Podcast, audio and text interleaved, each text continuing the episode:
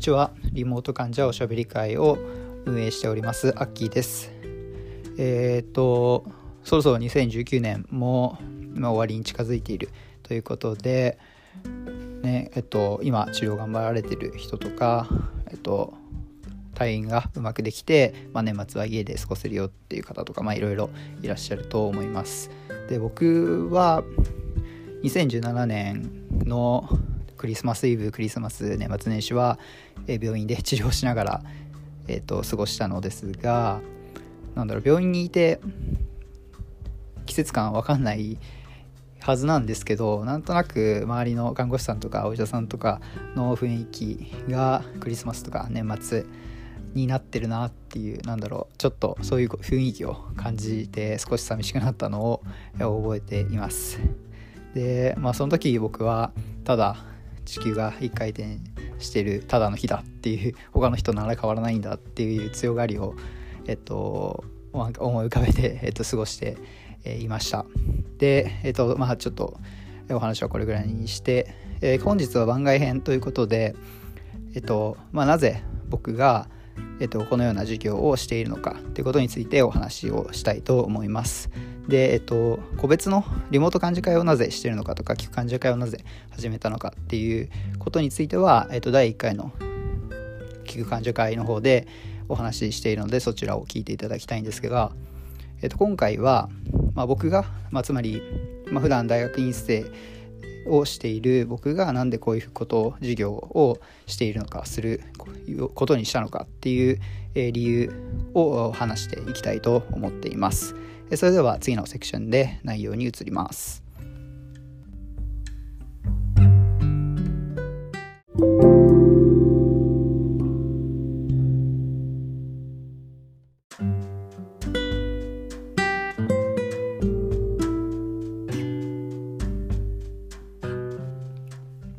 それでは僕がこのような授業リモート患者会だったり聞く患者会をやる理由ですね。やる理由をまず端的に言うと病気になったことを受け入れられていないからです。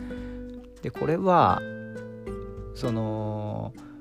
まあ簡単に言うと、まあ、まだ受けられていないっていうことでで、まあ、僕は今大学院生で普段実験とかしてるんですけど入院中は普段通り実験をする生活に戻るってことを一つのモチベーションとして頑張っていましたしで退院後は復学することを目標に頑張っていてで復学したらそのいつもぐらいのペースで実験をするっていうことを目標に頑張っていました。でその時はその病気になってまあいろいろなそういう社会支援事業とか、まあ、例えば、まあ、身近なところで言うと患者会とかそういう NPO とかの活動をしている人とかまあもちろんいるのを知っていたので、まあ、なんでやってるんだろうってちょ正直分からなかったんですよね。でもちろんいいことではあるってことは分かってますしその患者今大変な思いをしている人たちに、えっと、何かするってことできるっていうのはやっぱ経験者じゃないとできないと思うし、まあ、僕も実際助けられてきたので、まあ、そういうことはすごいいいことだなと思っては、いましたけどでも実際僕が何かをやるっていう時っていうことにはならずそれはなぜかっていうと病気にその人生のなんだろうその、まあ、何をやるかどうかっやらないかっていう選択を決められたくないというか左右されたくないっていう気持ちがまずあったのでもう絶対そういうことはやらないと思ったしその僕が治ったらもう自分のやりたいことをだけをやって、えっとまあ、元通りの生活をするっていうふうに、まあ、本当に思ってました。で決めてました。で復学して実験も、まあ、だんだん普段みたいにできるようになってきてでそうですね移植して1年ぐらい経ったぐらいの4月とか5月とかはもう本当にほぼ毎日もう1ヶ月30日ぐらいはもうほぼ毎日土日も休まずに研究室行って実験してっていう時もありましたし、まあ、そんぐらい、まあ、できるようになったわけですよね。ででもそういう風になった時に、まあ、もちろんその以前よりは全然時間減りましたけど、まあ、そういう風なぐらいな復活してきた時にあのふと思ったことがあってでそれはその病気になった後の理想の自分っていうのは病気になる前の理想の自分に勝てないなって思ったんですよね。思っちゃったんですよね。で病気になる前の理想の自分っていうのは実験をバリバリやって成果を出してでまあその後も研究者として活躍してまあ面白いことを、えー、見つけるんだみたいなそういう構想があったわけですよね。海外とかも行ったりしてえっとまあいろんな人とつながって面白い研究をやりたいと。でまあもちろんそうじゃなかったとしても会社就職するとしてもあのその会社でバリバリやって業績上げてその後独立して自分ですごいことをやってみたいな風に考えてたわけですよ。で別にまあ基本的にそういうのは、まあ、病気になった後もまあその復活してからはあんま変わらなかったんですけどでもふとえっとまあ、病気になった後もうそういう風にやろうと思ってもなんかどうしても病気になる前の理想には勝てないなっていう風に思っちゃったんですよね。でただでさえその普通の今の自分が理想の自分に届かない。で届かないからこそ努力をするんですけどでもやっぱそのギャップに苦しむわけじゃないですか。その理想の自分に届くためにはまああれとあれとあれをやらなくちゃいけなくてでもまだまだ自分はできてないと。でそのギャップに苦しででもまあそれだからこそ頑張れるし大変なことも乗り切れるんですけど、まあ、ただでさえそれのギャップがあるのにその ギャップのある相手その病気になった後の理想の相手ですら理想の自分か自分の理想の自分ですら病気になる前の自分の理想の自分に勝てないんだっていう風になった時にこれ結構絶望じゃないですかもうどうしようと思うわけですよね。でちょっとどこれはなんか良くないなと思ってた時にえっと、元プロ野球選手の、まあ、桑田真澄選手真澄さん桑田さんが、えっとえまあ、彼は肘を1回壊してで肘をの手術をしてトミー・ジョン手術をしてでそれでまた復活してプロとしてマウンドに戻ってくるっていう、まあ、そういう、えっと、経験をされた、えっと、人なんですけどその桑田さんがおっしゃってたことはリハビリっていうのは元の自分に戻るってことではなくて新しい自分を一から作っていくことなんだっていうふうに、えー、おっしゃっていたのを聞いたんですねたまたま。でその時にあまあ僕はその時に病気になる前の自分に戻ろうとしていたんだなってことに気づいてで多分それはまああんまり精神上健全ではないというか まあ多分その卑屈になっちゃうしネガティブになっちゃうからえっとあと多分そのうちそういう風に考えてるとまあどっかでちょっとうまくいかない時に病気になったことを言い訳にしちゃうと思うんですよね。病気になっちゃってまあこういう風になってるからえっと僕はうまくいかなかったんだってなんかそれを言い訳にしてしまう可能性もまあ僕はそんなにねあのメンタルまあ、強いすごい強いっていうわけじゃないので多分しちゃうなと思って。でだからそういうのよりはやっぱ新しい何か自分を作り上げていくっていうイメージで過ごした方がいいんだなっていうふうに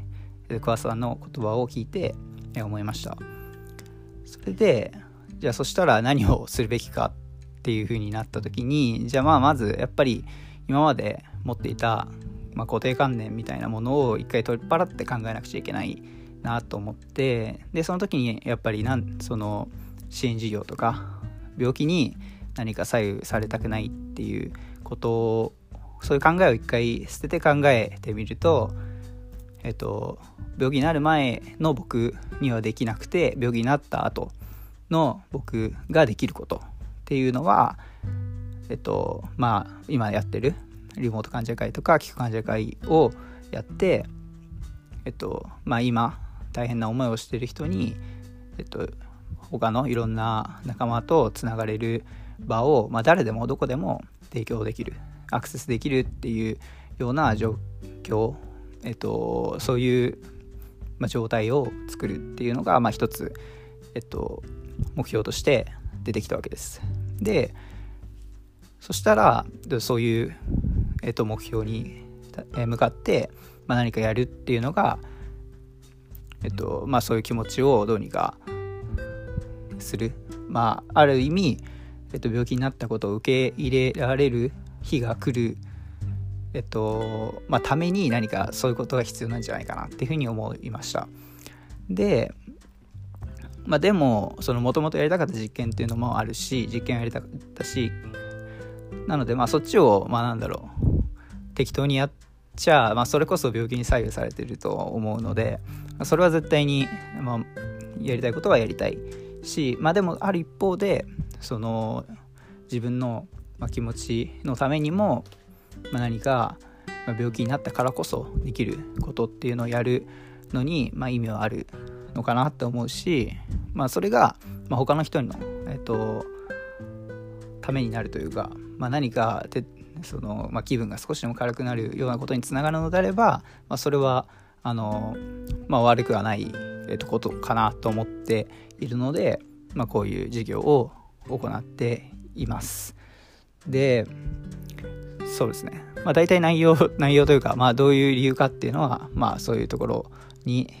を思ってやっています。でまあまだ全然、まあ、道半ばで、まあ、これからどういうふうにもっと続けていくのかっていうのはもう問題ではあるんですけど、まあ、やっぱりまあでも一番は自分がやっぱり納得してその人生というかと、まあ、どういうふうに時間を過ごすかっていうことに向き合って、えっと、過ごしていくってことが、まあ、大切だと思ってるので、まあ、僕はこういうふうな、えっと、スタンスで活動をしていっております。でなんだろう、まあ、受け入れるために、まあ、受け入れなくちゃいけないわけじゃないのかもしれないんですけど、えっと、まあでもそういう、まあ、リモート患者会をやるとかそういうんじゃなく患者会を主催するとかそういうんじゃなくてもなんだろう病気になったからこそできることっていうか、まあ、気づくことみたいなのは結構あるんじゃないかなと思ってて例えば、まあ、僕は電車とか街中でにいる人はもう今まではもうみんな健康で普通に歩くのが当たり前で普通に呼吸するのが当たり前っていうふうに思ってたんですけど、まあ、実際病気になった後だともしかしたらこの人は体調悪いんじゃないかなとかもしかしたらこの人はちょっとえっとまあ何か抱えてるものがあってあのまあ、他の人よりあのちょっと座りたいっていう気持ちが、まあ、大きいっていう場合もあるんじゃないかなとかそういうことを考えられるようになったんですよね。でそういう多分なんだろう病気とか入院した方とか結構そういうのはあの気づくようになったって人も多いのかなとも思うんですけどでそういう時に例えば誰かにちょっと、まあ、自分が自分の体調が全然大丈夫だったら誰かにえー、手を差し伸べてあげるとかちょっと何かを手伝ってあげるとかそういうことができるようになるとかそういう行動をするってことが、まあ、ある意味その病気になる前の自分にはできなくてで病気になった後の自分だからこそできることの一つであると思うんですよね。でそこのなんだろう規模感にあんまり意味は多分なくてでそういうことを少しずつやるっていうことがえっと病気になったことを受け入れる、まあ、一歩にも及ばないかもしれないですけど、まあ、0.1歩とかそんぐらいにはなるのかなっていうふうには、えっと、思って、えっと、僕も、えっと、過ごしております。まあ、ただ、まあ、そういう、まあ、僕の、まあ、ただの一つの意見ということで、えっとまあ、なんだろう、えー、これを聞いてくださってる皆さんにシェアできたらいいなと思ってお話をさせていただきました。えっと、そうですね。内容としては、えっ、ーと、以上になります。で、えっーと、そうですね。まあ、そろそろ年末で、また2020年始まりますけど、えっーと、また、まあ、何かね、えっと、新しいこととか、いろいろ、まあ、始められたり、まあ、今、大変な人に、まあ、少しでも、えっと、